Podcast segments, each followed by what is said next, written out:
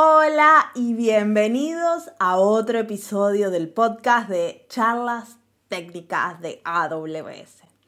En este episodio vamos a estar hablando de por qué AWS crea su propio hardware y en específico de los sistemas Nitro.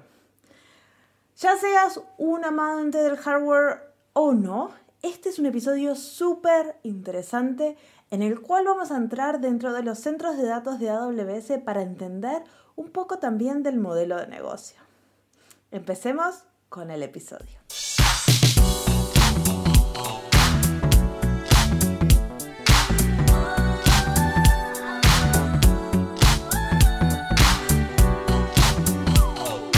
Hola y bienvenidos al podcast de charlas técnicas de AWS. Mi nombre es Marcia Villalba y soy Developer Advocate para AWS. Y mi nombre es Isabel Huerga y también soy Developer Advocate en AWS. ¿Cómo estás, Marcia? Las dos a la vez. ¿Cómo estás? Muy bien. ¿Y tú? Pues yo, perfecta, encantada. Tenemos, acabo de volver de vacaciones, tenemos hoy un episodio que es uno de mis amores, así que... Team Isa totalmente. Exacto, así que no, no me puedo quejar, hoy estoy, vamos, estupenda. Pero igual, para los que son Team Marcia, no apaguen el podcast porque van a aprender un montón de cosas porque vamos a estar hablando de hardware de AWS, o sea, lo que hay en los centros de datos. Exacto, de hardware, bueno, del sistema, de, los sistemas que utilizamos, eh, que hemos desarrollado en AWS, que en realidad yo creo que es, es importante e interesante también saber de esto, porque, porque al final los beneficios de todo esto es lo que decimos siempre. Esto es, está, hay una abstracción, pero es interesante porque los beneficios, el mejor rendimiento, seguridad, todo esto, al final... Eh, se beneficia a todo el mundo que construye sobre estos sistemas, así que... Sí, y para mí es súper interesante porque yo sé muy poco de hardware y cuando empezás a escuchar de, cómo se construyen estas cosas y qué decisiones se toman, es súper interesante porque son cosas que uno desde la abstracción del desarrollo, de usar estos servicios que ya te proveen todo, nunca pensás cómo está esto ejecutando en un servidor de metal, cómo mis aplicaciones pueden compartir eh, el procesador de estas aplicaciones y ser seguras, cómo puede todo escalar.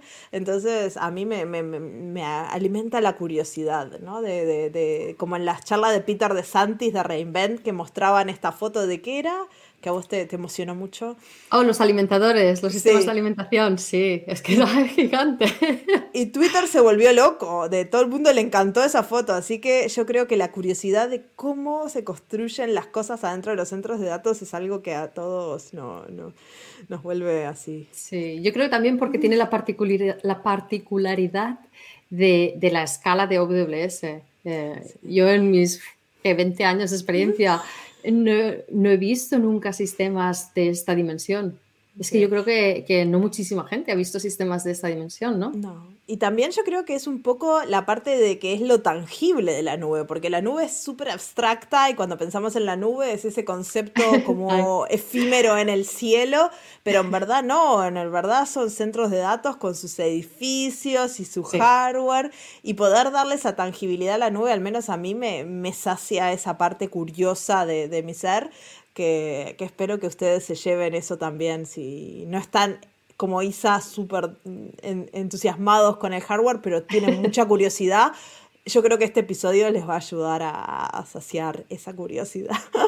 Exacto. Y yo creo que también, bueno, espero también, ah, una de las cosas que, hablamos a menudo, ¿no? Es, hay muchísimos tipos de instancia eh, y, a menudo, pues, elegí, vemos que las elecciones son más en base pues, a, a, lo que ya conocemos, pues memoria, procesador, a veces la red, a veces bueno, disco y tal, pero, pero a veces hay muchos casos que hay una diferencia dramática cuando eliges la instancia más adecuada para la específica carga de trabajo, para tu específica aplicación, porque las aplicaciones tienen diferentes necesidades, más allá de cuánta memoria y cuánto procesador, mm. es la forma en que tu aplicación trabaja. Pues HPC, por ejemplo, es una tipo de, carga de trabajo completamente diferente. Hablábamos ¿Qué H, ¿Qué dijiste?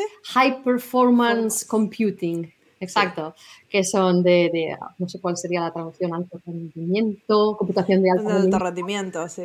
Sí, pero por ejemplo, vamos en Reinvent recientemente, ¿no? Con el inferencia en el mm. training, los chips especializados, ¿no? Ya no solo para Machine Learning, sino especializados para cada una de las de este tipo de operaciones dentro de Machine Learning. Esta hiperespecialización es precisamente por eso, porque te permiten obtener el rendimiento, el mejor rendimiento, sacarle el mayor provecho a esos recursos físicos. Y, y por eso yo creo que a veces, pues, entender un poquito la parte de hardware te ayuda también luego a entender, ah, porque así mi aplicación o mi carga de trabajo es así que obtiene este, este beneficio de rendimiento, ¿no? Exacto. Y hoy vamos a estar cubriendo el sistema Nitro. El sistema Nitro, exacto, que no es solo, no es solo un hypervisor, no es solo los chips, igual hay mucha gente que ha ido a una parte o a la otra, es, es un sistema porque está compuesto de varios componentes.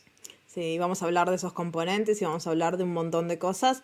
Hay mucho más hardware de AWS, así que si les interesa que sigamos hablando de hardware específico de AWS, nos los dejan en los comentarios o nos mandan un correo, este, porque yo creo que a Isa también le emociona mucho hablar de Graviton 2.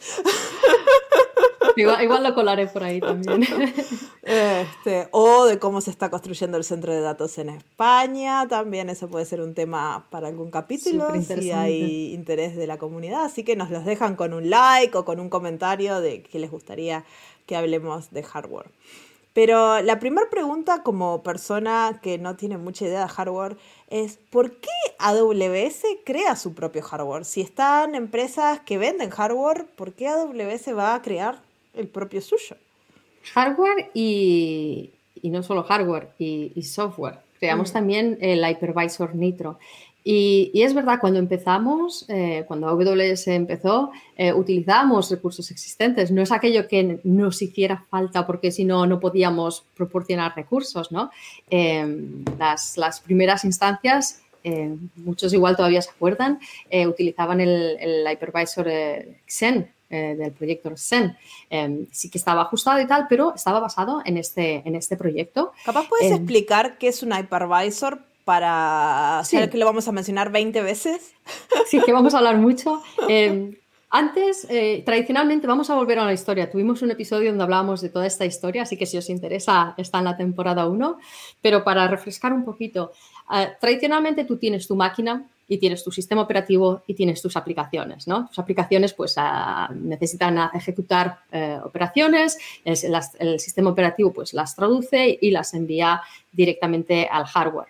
Si habéis estudiado eh, informática o ingeniería, probablemente habéis, os ha tocado también aprender algo de asemblador, que al final es como eh, las máquinas, pues esa, el lenguaje de programación a súper bajo nivel. La parte de virtualización eh, fue, muy innovadora en el momento porque permitía abstraer la parte de hardware de la parte de software. Y básicamente era esta capa, el hypervisor se sentaba entre, el hardware y el sistema operativo y lo que permitía es tener diferentes, eh, máquinas virtuales eh, aisladas, pero todas utilizando el mismo hardware. Lo que significa que podías tener un servidor físico y en ese servidor físico tener diferentes servidores virtuales, todos ejecutándose a la misma vez y, compartiendo esos recursos físicos. Em, con lo cual, pues optimizabas muchísimo el uso de recursos. Ya no tenías que comprar un servidor cada vez que, necesitabas un servidor físicamente, ¿no? Ya podías tener, pues comprabas un servidor físico y podías tener dentro de él varios servidores virtuales. Lo que pasa con, el, con los eh, hypervisor es que normalmente de la forma que funcionan es, tienen varios componentes. Em, los más importantes son la VMM, que es la parte eh, de, la gestión del hypervisor, que es prácticamente hablábamos de estas instrucciones, ¿no? Em, cuando se ejecutan esas instrucciones, la VMM lo que hace es las intercepta y las, y las manda al hardware. Eh, y muy a menudo pasa que no todas, eh, hay algunas pues que, generarían un error por la forma en la que funciona, ¿no? de tener este, esta capa intermedia. Y la VMM lo que, lo que hace es las intercepta y, utiliza los, lo que son los device model, que son la abstracción del hardware, la tarjeta, por ejemplo, de red o, la, parte de, storage, de almacenamiento, los discos. Mm.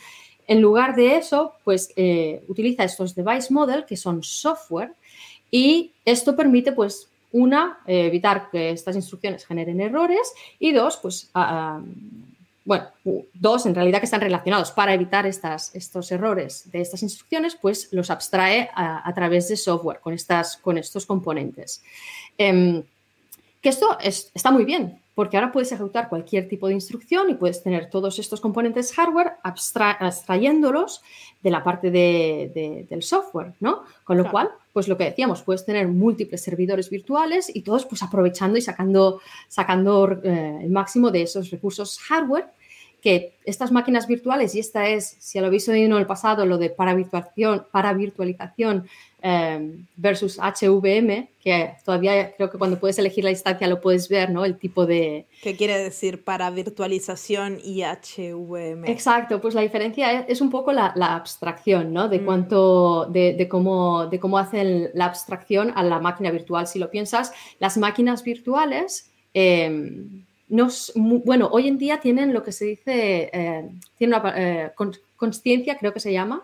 Por ejemplo, los sistemas Windows tienen conciencia de si son virtuales.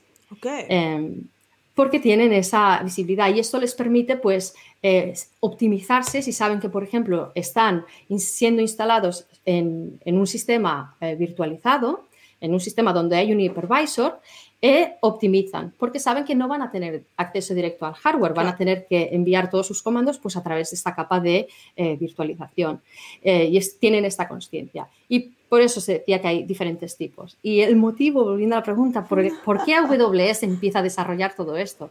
Pues como hemos hablado, ¿no? El hypervisor fue, fue increíble, ¿no? proporcionó pues, unas ventajas eh, increíbles a nivel de poder tener todos estos servidores, incluso diferentes sistemas operativos y haciendo cosas independientes y estar aislados el uno del otro y compartir recursos, ¿no? Eh VMware, por, por, ejemplo, hacía lo del ballooning, ¿no? Para, aprovechar la memoria, donde podías engañar al, sistema operativo y decirle, en una máquina, por ejemplo, que tiene 32 gigas de, memoria, le podías dar 10 gigas a, cada máquina virtual, y, tener cinco máquinas virtuales y dices, pero eso son 50, la máquina solo tiene 32. Bueno, pero el hypervisor ya se encarga de, gestionarlo, pero la máquina virtual no lo sabe y la engañas haciéndole pensar que sí que tiene. ¿Por qué? Porque muy a menudo pasa que no van a utilizar todos los recursos todo el rato. Así que es una forma de sacar mayor provecho y por eso digo, te permitía pues hacer, ya no tenías que comprar el máximo que cada máquina necesitara.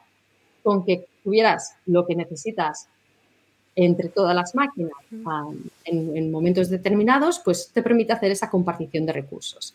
Em, pero como te imaginas, pues esto tiene una complejidad. Uno, tenemos la VMM, que es la que se gestiona todas estas, todos estos procesos y toda la parte del, hypervisor. Y por otro lado, tenemos los device model, que son los que hacen eh, la interacción con el, con el, hardware.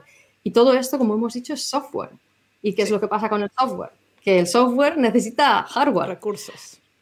Exacto. Así que lo que pasa es que muchas veces el hypervisor pues necesita recursos para sí mismo, con lo cual pues ya estás sacrificando eh, en cada máquina física estás sacrificando los recursos que le das al hypervisor, no son recursos que, pueden, que, se pueden asignar a las máquinas virtuales. Con lo cual, esto es una de las cosas que AWS, cuando piensas en la escala en la que trabajan, pues esto es muy importante, ¿no? Ah, ese overhead que le estamos dando a todos los hypervisors, a la larga suman.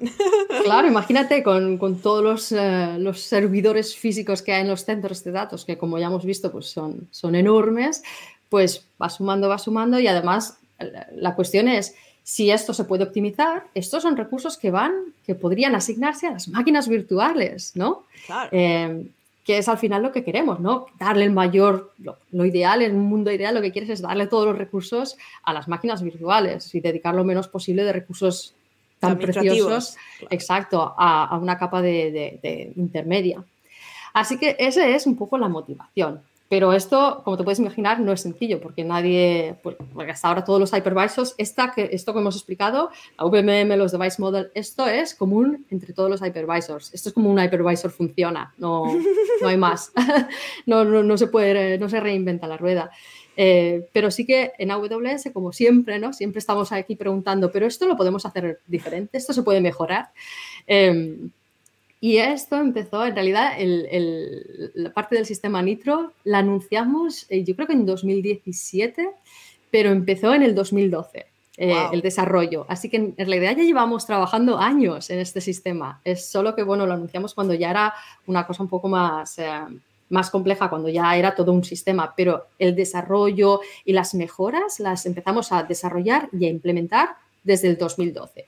Sí. Y capaz también podemos poner eh, un poco de, contexto en, los beneficios de Nitro muy gráfico, mm. ¿no? Cuando implementaron la Mac que estaban las Macs adentro de cajas, que era de este hardware de, que gestionaba el hypervisor y podían traer una computadora como una Mac, Mac mini, meterla dentro de esta caja y ya está, tenemos un servidor de S2 de AWS. A ese punto es el que lleva este sistema, ¿no?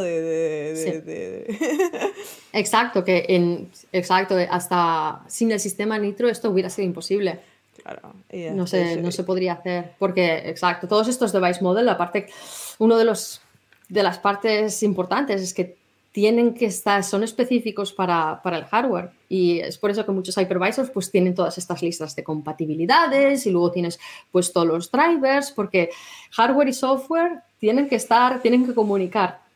Eh, y para comunicar pues tiene que hablar el mismo lenguaje. y bueno, no hay, no hay estándares tan estándares que y tenemos, bueno, hay diferentes fabricantes y hay diferentes estándares y por eso pues también es importante, ¿no? Eh, la especificidad de, de, los componentes. Exacto. Así que, así que sí, 2012 empezaron, empezaron.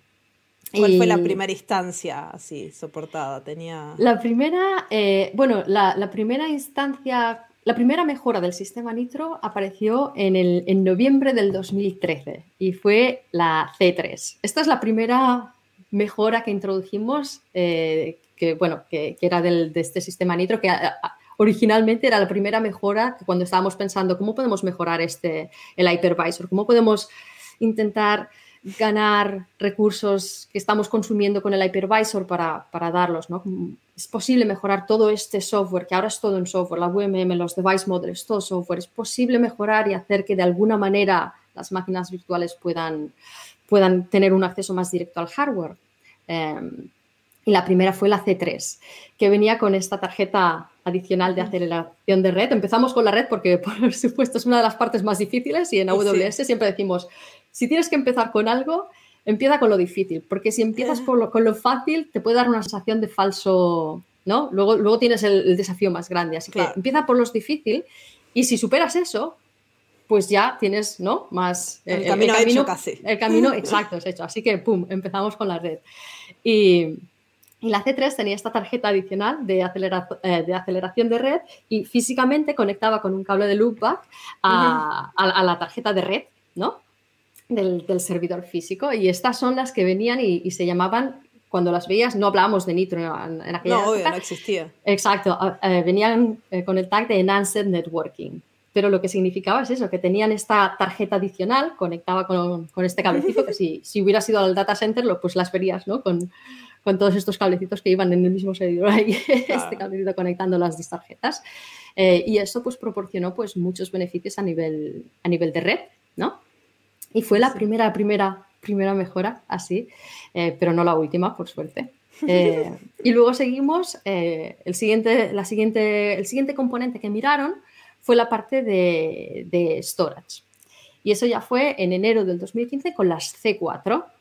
y por eso siempre también, ahora, bueno, luego lo reiteramos esto, que siempre decimos, ah, intenta actualizar siempre a las nuevas instancias. Mm no se trata solo de, ah, tienen un procesador más moderno, no.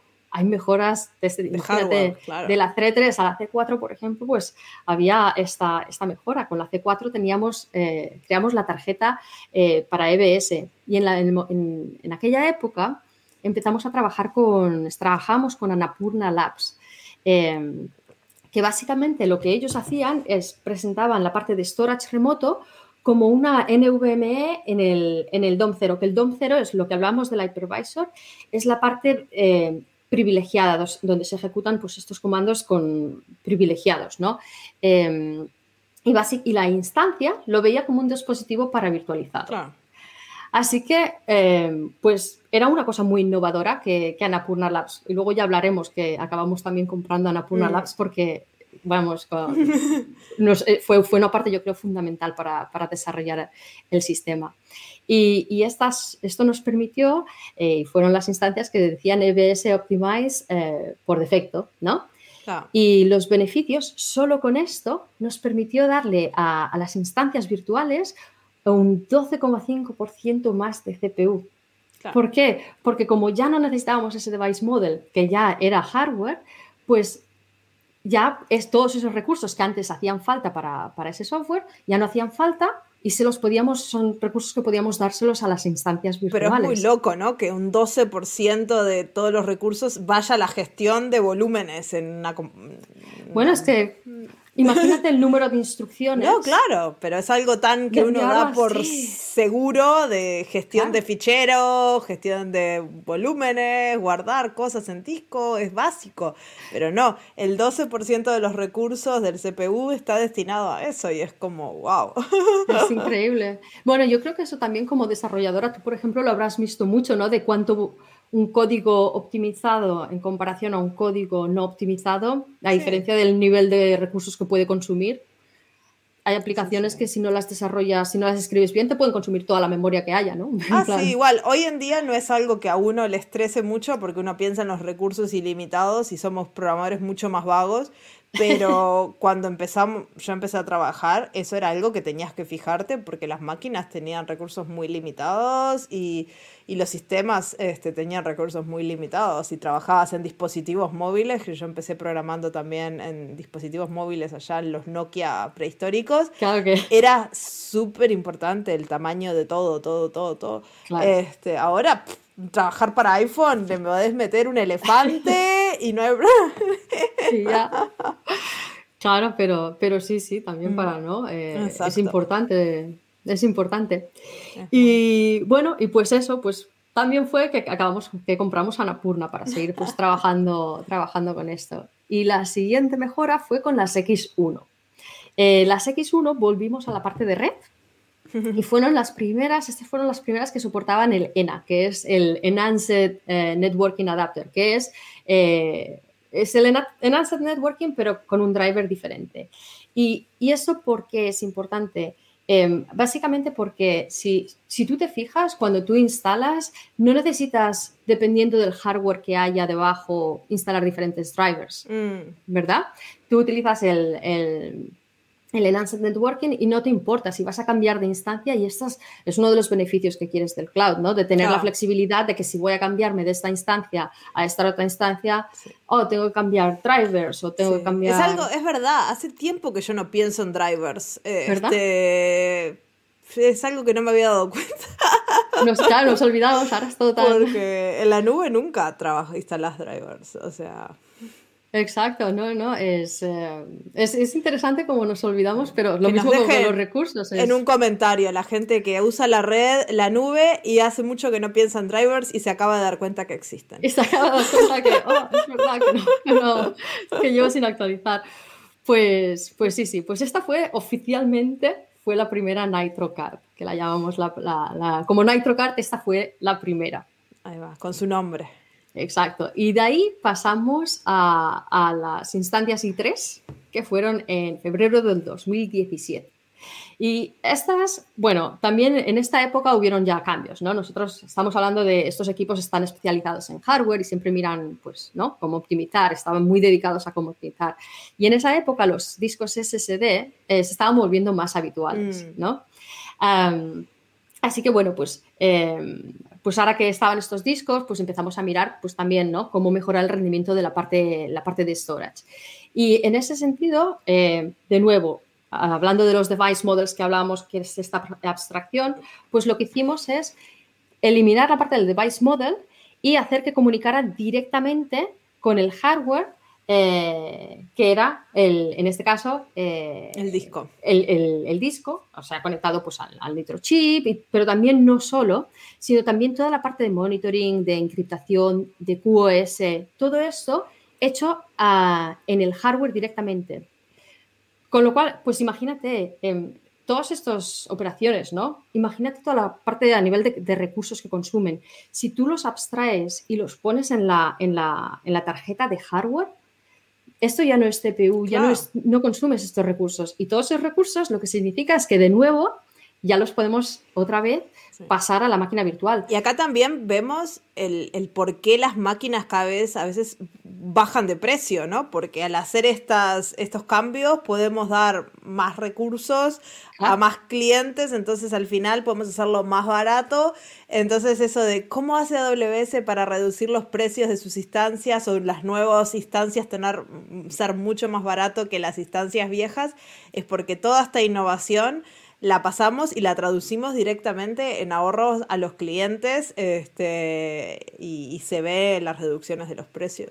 Exacto, no es que bajemos el precio porque el mercado no, es porque conseguimos hacer estas optimizaciones y no nos quedamos con los, con los, con los beneficios, los pasamos al cliente.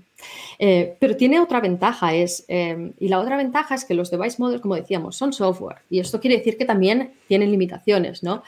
Cuando consigues pasar estas instrucciones directamente al hardware, ya no tienes estas limitaciones. Las únicas limitaciones que tienes son las del hardware mismo, ¿no? Em, así que para, para, hacerte una idea, tenía aquí la, información porque para mí es muy, es muy gráfica de, cuando hablábamos de límites de la diferencia, ¿no? Las I2, que son las que utilizaban el device model de software, podían llegar a 385.000 IOPS. Y con las i3, que son las que utilizaban ah, ahora este, la NitroCard eh, dedicada, en lugar del, o sea, nada de software, eh, llegan a 3 millones de IOPS. Con lo cual, de 385.000 a 3 millones o más eh, de diferencia solo quitándote la parte del device model software y utilizando, utilizando conexión al hardware directo. Claro, muy loco. sí, sí. Para mí, a mí esto para mí es, es increíble. Em, y esto, pues de nuevo, esto son cosas que si vas a mirar ahora las instancias y ves estos diferentes límites y te preguntas, hola, ¿cómo puede ser que consigan esta, esta diferencia, ¿no? De, una generación a otra en la misma familia, mm. este salto de, ¡pum!, de ahora todos estos IOPS más, es, por eso, es porque en realidad lo que estamos mejorando es el hardware que hay, que hay debajo. Em, y la siguiente, que es ya cuando anunciamos toda la parte del sistema Nitro, fue la C5 en noviembre del 2017. Y a este punto lo, anunciamos porque ya todos los device models eh, de la red para el storage ya eran, em, ya eran todos en hardware, ya eran todo Nitro Cards o Nitro Cards. Y, y cuando llegamos a esto, pues empezamos a mirar al hypervisor mismo.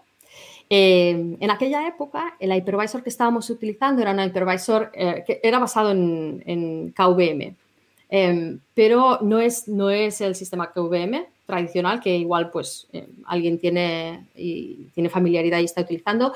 utilizábamos solo la parte de kernel, así que todos los componentes adicionales, OpenStack, EMU y todo esto, nosotros no, porque como siempre, ¿no? Para optimizar y mantenerlo lo más lo más pequeño posible para, de nuevo, ¿no? Sacar, usar solo los recursos mínimos y también estaba un poco, pues eso, modificado, ¿no? Para, para nuestros sistemas, para ajustarse a nuestros sistemas.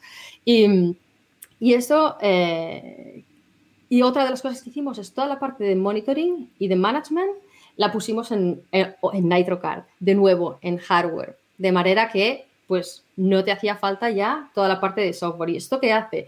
Ya no solo los device model, que es la comunicación con las, con las tarjetas, sino también a nivel de hypervisor, la misma gestión suya de hypervisor también consumía recursos, ¿no?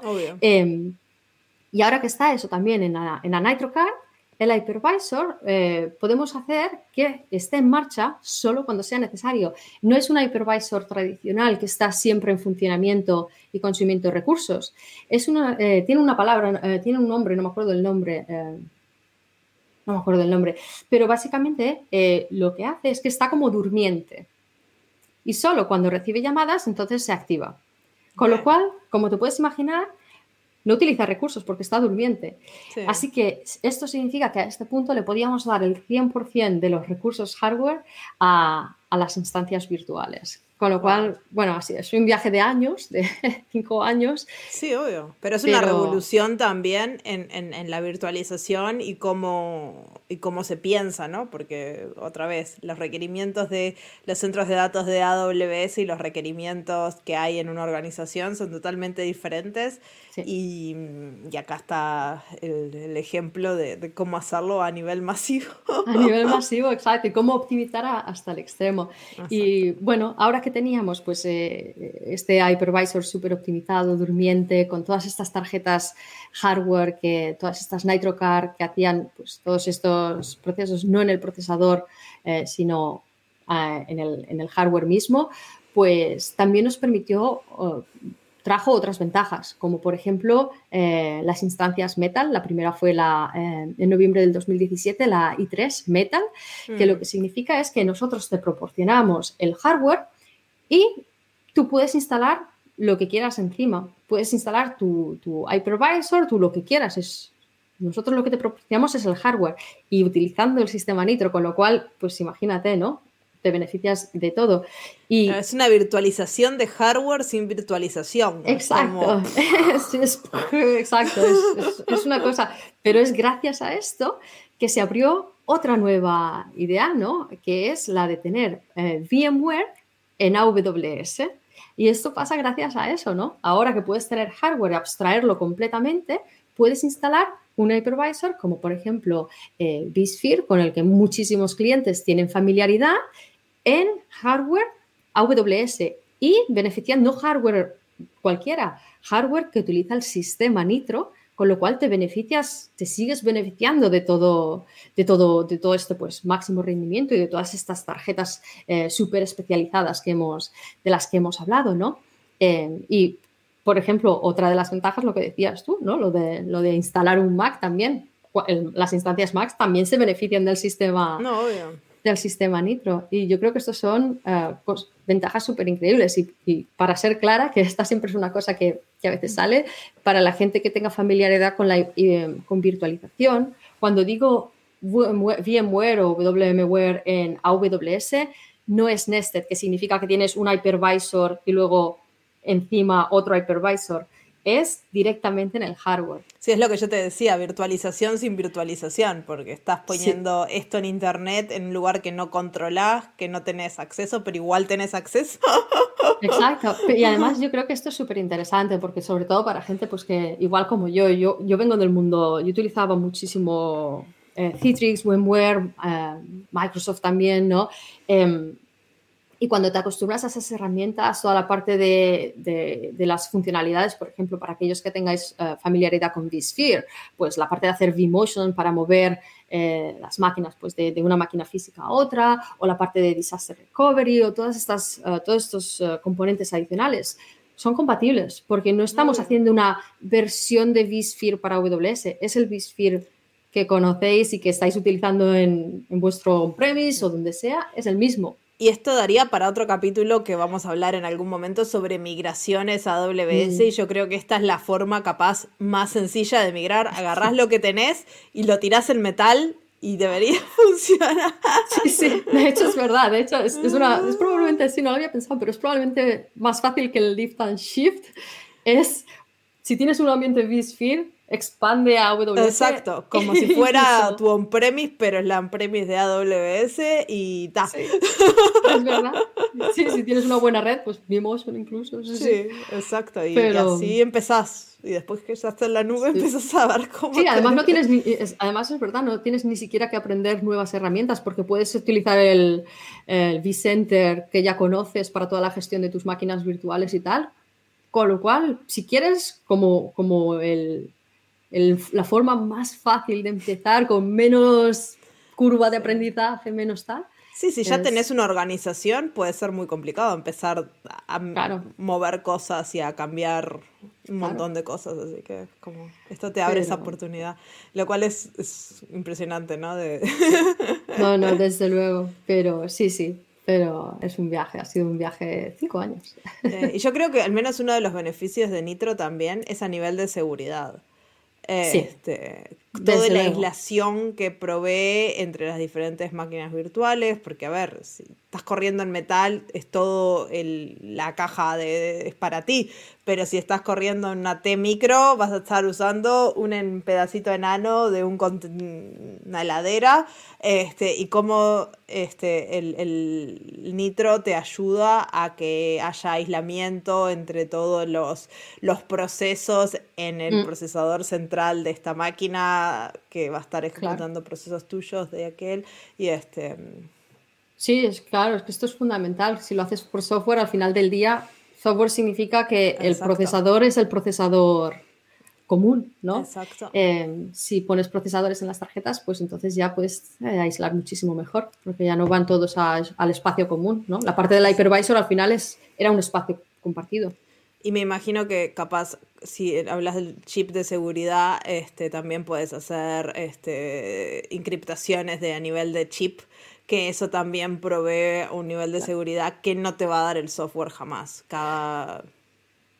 Correcto. Sí, si quieres hablamos de, los componentes específicos del sistema NIPTRO, porque este, por ejemplo, este es un ejemplo muy importante. La parte de encriptación, para la parte de storage, por ejemplo, la hace la NitroCard de EBS. Claro. No las, o sea, y, yo creo que esto es muy importante, es lo que dices tú, ¿no? Es, es aislar y especializar cada uno de los componentes, que cada uno haga lo que le corresponde, que también es forma parte, bueno, el aislamiento va con la seguridad, vamos. Ah, obvio. Súper de la mano. Es súper importante. Yo creo que el, tener hardware para hacer esas cosas, por ejemplo, la, la, encriptación es para mí una de las cosas así más visibles, porque, bueno, si lo haces por software, tenés que guardar en algún lado los tokens y los eh, los elementos para hacer la encriptación, pero si lo haces por hardware está guardado en otro en un lugar que es más difícil de acceder. Este, entonces eso genera eh, seguridad y, aislamiento. Entonces, podemos hablar de pues las partes. ¿Cuáles son las partes? Pues ya las mencionaste muchas. Hemos ido mencionando, pero para hacer un poco el, un resumen rápido, tenemos la parte para la parte de red, la NitroCard para, para VPC, eh, que en realidad es la, eh, la, parte de red de VPC, es el servicio que proporciona pues toda la parte de componentes. Pero, pero también eso es importante, las NitroCards están diseñadas para los sistemas de AWS, o sea, NitroCard for VPC porque es para la VPC, es para conectarse a la red de AWS, este, no para cualquier red, y eso genera que sea todo mucho más eficiente y, y haya menos partes. Correcto, exacto, y esto es es precisamente eh, lo que hacen estas NitroCard. Em, la VPC no solo tiene, no solo significa que, bueno, pues lo que decíamos, los drivers y tal, ¿no? Pues que ahora pues, es compatible un driver para único, ¿no? Y no tienes que estar ahí cambiando, instalando, actualizando o, desinstalando, instalando si cambias. Eh, todos estos partes, no solo del tráfico en sí mismo, encapsulamiento, desencapsulamiento de paquetes, sino también los security. VPC trabaja con los security groups, ¿no? Tienes los eh, tienes límites porque tienes que evitar, pues, ¿no? Eh, están varios vecinos conviviendo. Tienes la parte de routing, que es en VPC es específico, funciona. Ah. Sí que es verdad que te basas en protocolos eh, de bajo nivel de, redes, pero sí que tiene los security group es una particularidad de VPC. Y todo eso no se ejecuta en, en otros layers. Eso se ejecuta en la tarjeta física, en la NitroCard de VPC hace toda la parte de gestión de routing, de security groups directamente en la tarjeta. Y eso es súper específico y también hace que las tarjetas sean mucho más eficientes, porque bueno, uno podría decir, bueno, pongo todo ese software que hay en un hypervisor común y corriente, lo pongo en una tarjeta, pero ese software súper genérico, es para redes genéricas que los, eh, los que hacen las tarjetas esas no quieren hacer algo específico para VPC, que no lo venden a nadie más que a AWS, pero AWS dice, si yo hago una tarjeta específica para AWS, para VPC, me rinde porque tengo 25 centros, este, regiones, este, con no sé cuántos centros de datos, y me ahorraría un montón de trabajo porque todos mis técnicos están especializados en esta tarjeta, saben, tengo mm. dos millones de tarjetas para cambiarlas, el día de mañana se rompe, la cambio, no tengo que hablar con eh, un proveedor, hay un bug, yo controlo este, mm. el software que se despliega en esas tarjetas para ejecutar el eh, lo que haya, assembler o lo que sea que hacen esas tarjetas, mm. lo controlo todo, cualquier problema que hay, lo, lo, manejo. Y eso yo creo que le da un poder a AWS sobre sus centros de datos que no depende de nadie. Claro, es velocidad y es también pues lo que dices, ¿no? Es una mejora de rendimiento para los clientes que no, no utilizamos cosas genéricas, utilizamos cosas súper, súper especializadas. Um, pues esa es la BPC. La siguiente sería la de EBS, uh, para la parte de, pues obviamente, de, del almacenamiento. Probablemente esto ya lo, ya lo habréis visto si utilizáis AWS hoy en día. Eh, si vais a la parte de OS lo veis que la veis como controladores en NVMe, eh, pero utilizamos un protocolo propio. Eh, y, y, lo mismo que decíamos antes, eh, la, esta tarjeta también tiene la parte de, de, de, de hacer todas esas partes de, eh, de operaciones de, que irían en la data plane. Por ejemplo, la parte de encriptación, mm. no solo en tránsito, sino, sino también de, en reposo. ¿En reposo se dice? ¿En reposo y en tránsito? Sí. Pero que sí, que es lo que decías ¿no? de, la, de la encriptación, pues esta tarjeta, por ejemplo, se encargaría de, también de esto. Y luego tenemos la NitroCard para Instance Storage, ¿no? Que lo que decíamos eh, antes, una cosa es EBS, es más el tipo Network Attach. Uh, o sea, es, sí. es, el almacenamiento que va conectado a la red y el Instance Storage es, son los discos que están ahí, ¿no? En el, ah. en el servidor.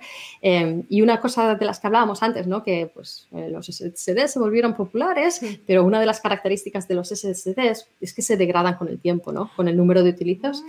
Sí, no sé si sabes cómo funciona. Por eso muchas veces cuando, eh, cuando los SSDs, cuando los construyen, tienen más, son, proporcionan más espacio porque tienen en consideración estos, eh, el degradamiento eh, y que pues, potencialmente pues, a un cierto punto tienes que, tienes que descargarlo, pero tienes que permitir un margen de, de degradamiento antes de que, si no, a que se carga el primer, el primer componente te quedas sin disco, pues no, no hace mucha gracia.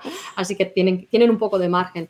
Eh, y una de las cosas que hace la, esta NitroCard para el Instance Storage es monitoriza el, el degradamiento de los discos SSD la tarjeta hardware.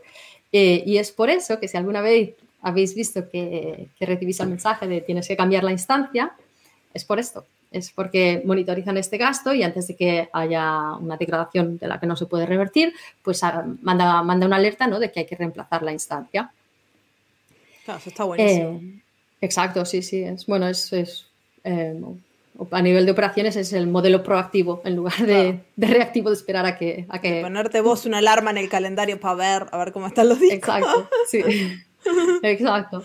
Eh, la otra es la NitroCard Controller, que es la que controla todas las otras tarjetas y es también las que, la que comunica con, con EC2 y eh, a través de, de, de un endpoint eh, API pasivo, ¿no? Eh, que esto es importante lo que decías tú también de seguridad, que, no, que antes pues normalmente cualquiera te, se puede conectar, ¿no? Te conectas a una instancia y actualizas pues, pues un poco todo lo que te dé la gana. Y, y ahora hablaremos también de la parte de seguridad, pero normalmente eh, con otros hypervisors, si tienes los privilegios adecuados, potencialmente pues desde, desde o la parte del control de hypervisor o desde una máquina virtual, pues puedes actualizar pues la BIOS del hardware o componentes o actualizar firmwares o cosas así, ¿no? Eh, y esto no pasa. Eh, para, para, la NitroCard Controller, pues es eso. Tiene este API eh, endpoint pasivo. ¿Y cómo funciona? Pues por poner un ejemplo, tú cuando lanzas una instancia EC2, cuando vas a la consola y haces lanzar instancia, eh, en realidad la que recibe este comando es esta NitroCard Controller y es esta, eh, es esta tarjeta la que luego le envía pues, a, a, todas las otras cards, la de EBS o la de Instance Storage, oye, que vamos a necesitar esto, vamos a necesitar lo otro. Eh, y, y, para la parte de seguridad, esta tarjeta, esta controller también tiene un, boot, uh, un disco de boot independiente. Eh, que está conectado directamente. Y esto es súper importante porque a nivel de seguridad, pues lo que decíamos, ¿no? Eh, potencialmente, si, si, estuvieran los discos compartidos, pues tienes que, te, tienes que controlar accesos. Exacto. Así que la, la seguridad más, uh, más alta es completamente independiente, aislado y conectado a, a la NitroCard Controller, ni siquiera directamente a, a un componente común. Eh, pero más allá de esto, también hay el Nitro Security Chip, que es un chip dedicado a, bueno, lo dice el nombre, ¿no? A la parte de seguridad. Y, y de la manera que funciona es, este es eh, lo que se llama el hardware root of trust, que es el, es el que es el que prevale, prevale a, nivel de seguridad. Y lo que hace es, pues cada, vez que haces un, reboot, ¿no? Porque potencialmente nuestros sistemas son multitenant, muy a menudo puedes coger instancias dedicadas, pero muy a menudo, pues yo termino una instancia, tú enciendes otra instancia, otra empresa enciende. Es, mm, así que potencialmente es, es fundamental la seguridad y la limpieza, ¿no? Que, no haya ningún tipo de tampering o ninguna posibilidad remota. Y, lo que hace esta tarjeta es hacer un check completo del sistema. Cada vez que se hace un reboot, hace un check completo del sistema eh, para verificar, pues eso, ¿no? De, que no haya ninguna, ninguna desviación y que no haya habido ningún. En realidad es lo que se llama el anti-tampering. Sí, y eso yo creo que es importante porque es una pregunta que la gente hace muy a menudo de este, cómo puede ser seguro si es multitenant, necesito una instancia dedicada, necesito comprar metal dedicado. Y a ver, para algunos casos, sobre todo por temas de mm, legales, capaz necesitas ese tipo de cosas, pero no por temas de seguridad de, del contenido. Es más un tema de hacer un check en, un, en, una auditoría o cosas por el estilo. Ciertos sistemas te van a requerir que uses sistemas dedicados, pero no porque sea seguro o no seguro, o sea, eh, el, nivel de detalle es súper restringido. Y este, así que no, es el hypervisor, no, es un hypervisor tradicional como podrías tener un sistema, por ejemplo, en on-premise donde tú eres el único tenant, ¿no? Eh, aquí la seguridad es, es, a un nivel mucho mayor por eso, ¿no? Pues y la legislación no sabe, no, no se puede actualizar al nivel que se actualizan las tecnologías. ya bien que se actualizan para hablar de multitenant en la nube. Exacto, sí, sí. Este, Exacto, pero, sí, yo creo que yo creo que y esto yo creo que demuestra que no que más allá de la parte de, pues, del rendimiento, no que hemos conseguido de convertir cosas que eran tradicionalmente software eh, y conseguir hacer pues esa comunicación directa con el hardware y hacer que todos los recursos estén en las máquinas virtuales, es también pues llevarlo al extremo, ¿no? De pues, lo que decíamos de la parte de actualizaciones de firmware, que tradicionalmente, pues, o de actualización de los componentes, ¿no? Que mm. tradicionalmente eran gestionados de forma completamente diferente. Em, los sistemas AWS funcionan de un modo, es, un mundo diferente, ¿no? Es lo que decíamos, el boot es un disco completamente aislado que no está ni siquiera conectado a los procesadores, está conectado a una controlador, a una, controla, una tarjeta de control, que es la controladora directamente del sistema Nitro, que es la única que puede comunicar luego con las... Es, es, es completamente diferente de, de un sistema tradicional, ¿no? Sí, y yo creo que también acá tenemos que hacer mención al sistema de responsabilidad compartida de la seguridad, mm. ¿no? AWS cuando ellos cuando nosotros te, damos instancias o servicios, va a haber ciertas cosas y esto les vamos a dejar el link en, en, la descripción del episodio si lo quieren mirar, porque es muy interesante saber cuál es la responsabilidad de AWS y cuál es la responsabilidad de ustedes. Porque, a ver, AWS se va a encargar de un montón de responsabilidad dentro de las instancias, pero ya lo que es a nivel de software, de aplicación, es responsabilidad de ustedes y es muy importante saber dónde empieza y termina la responsabilidad de cada uno para que no hayan incidentes de seguridad, porque nosotros decimos esto es muy seguro, sí, es muy seguro, pero si tu aplicación tiene agujeros, el sistema puede ser lo más seguro. este, on-premise, en la nube o en cualquier lado. Así que es algo muy importante entender y se los voy a dejar porque yo creo que cuando hablamos de seguridad es muy importante que todo el mundo entienda qué hago yo como AWS o qué hace AWS como nube y qué tenemos que hacer nosotros como desarrolladores de aplicaciones, operaciones o lo que sea para asegurar nuestras aplicaciones y nuestros sistemas. Este, porque capaz nosotros estamos dando un montón de confianza, sí, es muy seguro, es recontra seguro, depende pero de lo que pongas depende de lo que pongas. En el momento que le pones algo deja de ser seguro. porque siempre... No, pero que además esto sí, esto mirar el link, entenderlo bien, porque la línea, ¿dónde está esta línea que separa las responsabilidades? Cambia también en base al servicio. Que nosotros siempre, siempre recomendamos servicios gestionados, no solo porque es menos trabajo, es, menos trabajo, pero también es que esa línea de responsabilidad se mueve y pone más componentes en el lado de AWS, que al final del día esos son también menos preocupaciones ¿no? para, para los clientes.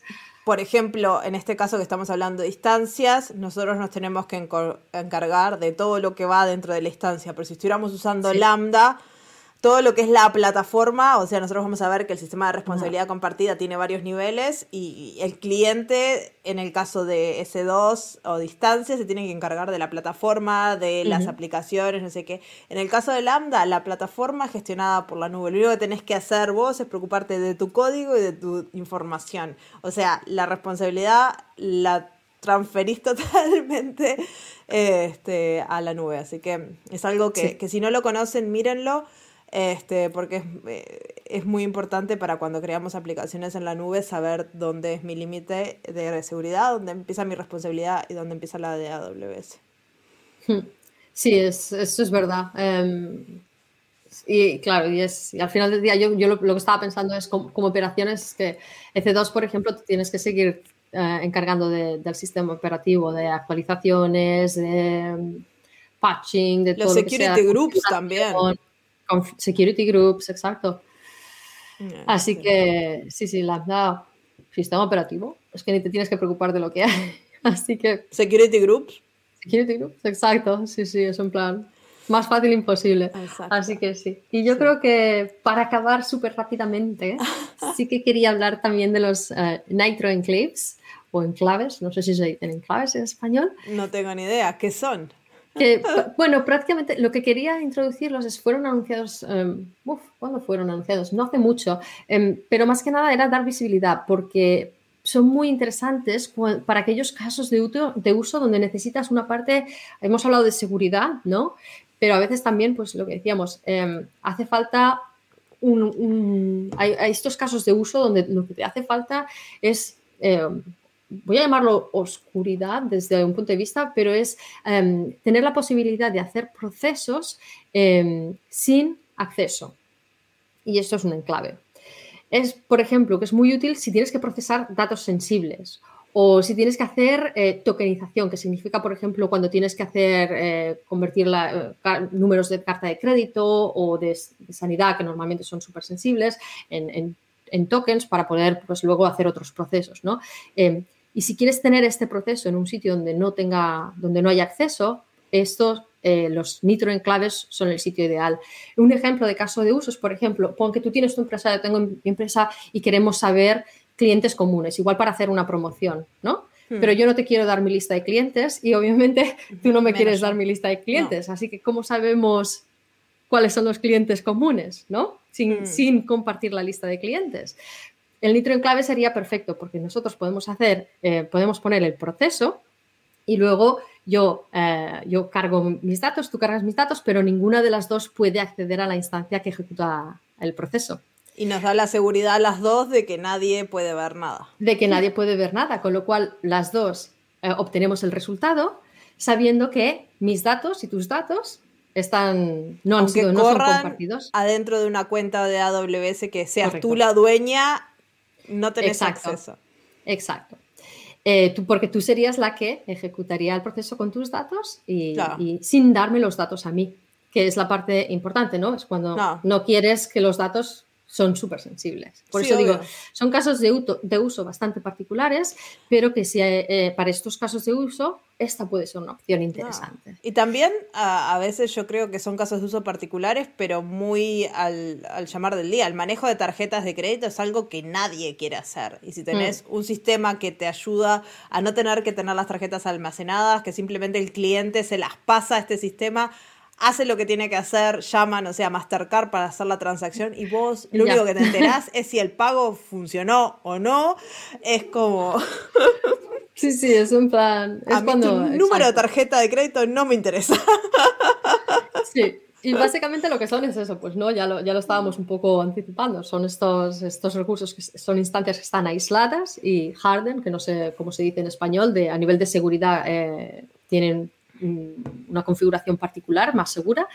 No tienen almacenamiento persistente, no tienen acceso eh, interactivo, ni siquiera root puede hacer SSH, no tienen acceso interactivo y no tienen redes externas. Em, ¿Cómo se accede? ¿Cómo se accede? Por si te preguntas, entonces, ¿cómo se ejecuta? Yo estoy pensando, ¿y dónde encuentro un Nitro Enclave? básicamente cuando creas el enclave tienes una EC2, una instancia EC2 que es, la, que es la parent y esta instancia es la que sí que puede comunicar con el enclave a través de un VSOP, que es un, es un canal local. Así que esa es la única comunicación que está permitida, con lo cual, como te puedes imaginar, eh, súper segura. Pero no solo, además, como es AWS, pues tiene integración con servicios como KMS y, ACM para parte de, certificados. Y, básicamente, pues eh, es esto. Em, ah, y otra cosa que sí que quería comentar es que es, eh, es open source, es un proyecto open source. Que yo esto, por ejemplo, lo descubrí cuando estaba, cuando estaba mirándolas y, no, no, lo sabía que eran open source. Y puedes correr entonces un Nitro Enclave en tu on-premise si quieres. Parece que sí, no, no, no, estoy muy al día de esto, eh, pero es algo que lo vi y dije, ah, pues esto es, esto es interesante, porque yo sé que hay mucha gente que también le, le interesa, ¿no? Esto, no, y aparte yo creo que también te da más seguridad. Si vos podés ver el código que está ejecutando, puedes mirar qué está pasando y aunque uses las cuentas de AWS y lo hagas todo ahí, vos sabés que el código que está ejecutando es este, lo puedes mirar, lo puedes revisar, está si hay algún algo que no está muy bien, puedes hacer un comentario, puedes hacer que ese, cambio sea... Sí, si tienes dudas. Hay transparencia, ¿no? Que sí, el open source es lo que da. Esto sí, esto es un punto muy interesante, ¿no? Que te permite saber exactamente cómo funciona. Sí, yo soy muy partidaria de que la seguridad siempre tiene que ser open source, porque cuanto más gente vea cómo se están resolviendo los problemas, más gente puede intentar romperlo y más seguro se vuelve el sistema, ¿no? Porque cuando uno tiene un sistema de caja negra donde este, lo creas, eh, obviamente las posibilidades de que te lo rompan capaz es más difícil, pero puede haber un montón de agujeros si viene alguien muy inteligente o con mucha experiencia. En cambio, si vos lo pones ahí, dejas que la comunidad lo revise, lo explore, lo intente mm. romper, es a otro nivel, es un nivel capaz más matemático y de números grandes y de probabilidades que ya es mucho más complicado de romper, ¿no? Porque cuando estamos trabajando con operaciones matemáticas muy grandes, que al final de cuentas muchos de estos sistemas es lo que hacen, eh, este, ya... los agujeros son diferentes. Entonces, yo, para mí la seguridad open source, sí, si es posible. Sí, sí. Pues mira, pues este, este es un proyecto que está ahí open source Interesante. y disponible. Pero sí, sí. Y sí, y básicamente, pues, ¿cómo se utiliza? Pues vas a la instancia padre, hay una CLI eh, para Nitro em, y desde ahí pues haces un build image eh, y, y, comunica pues la comunicación es RTC o microservicios o mensajes o lo que sea o lo que quieras usar. Pero, pero sí, puedes poner ahí cualquier aplicación, tu pro aplicación, cualquiera, lo que ah. sea que quieras que corra ahí. Pero... Así que sí, quería dejarlo como, como una opción porque también es parte del sistema, del sistema Nitro. Y hay un montón de cosas que ha creado AWS en lo que es virtualización y hardware, mm. que este, una de las cosas también que es open source es Firecracker, este, que fue la gran revolución para Lambda y para Fargate. Este, sí.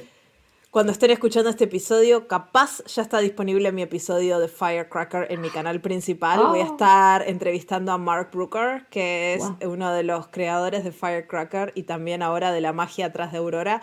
Así que está en inglés, pero, pero ya... Yo no me lo pierdo.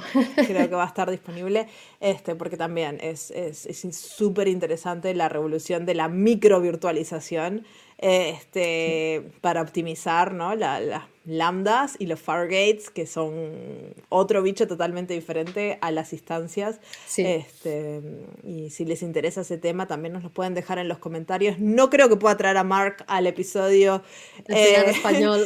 Porque no habla español, pero bueno, capaz podemos conseguir a alguien o hablarlo nosotras este, de, leyendo toda la documentación, porque también es open source, hay papers al respecto, hay mucha documentación escrita sobre Firecracker y es súper interesante. Sí, también es verdad que, es un proyecto que es otro de, estos que como, como, en realidad es otro de estos recursos que utilizamos, pero no tiene mucha visibilidad, cuenta. Pero todo el mundo se beneficia de, Exacto, pero gracias a Firecracker los eh, cold starts en Lambda bajaron a números que son ridículos y las capacidades de hacer contenedores en Lambda y este, un montón de cosas que han visto pasar en estos últimos años es todo gracias a Firecracker. Este, entonces, no los ven, no tienen por qué. Lo mismo con Nitro. Pero están ahí como usuarios de AWS no, te, no lo necesitas saber. Este, Si lo sabes, te, te, decís, wow, la pucha, che, esto, esto es una locura, es muy interesante, muy curioso. Mm, no vas a poder tener tu nitro en tu casa, este, por ahora no se venden. Así que este, es más un tema de curiosidad y de saber cómo funciona, porque a mí me da muchísima curiosidad de toda la magia que hay atrás de estos servicios. Este, es que es una, es una pasada.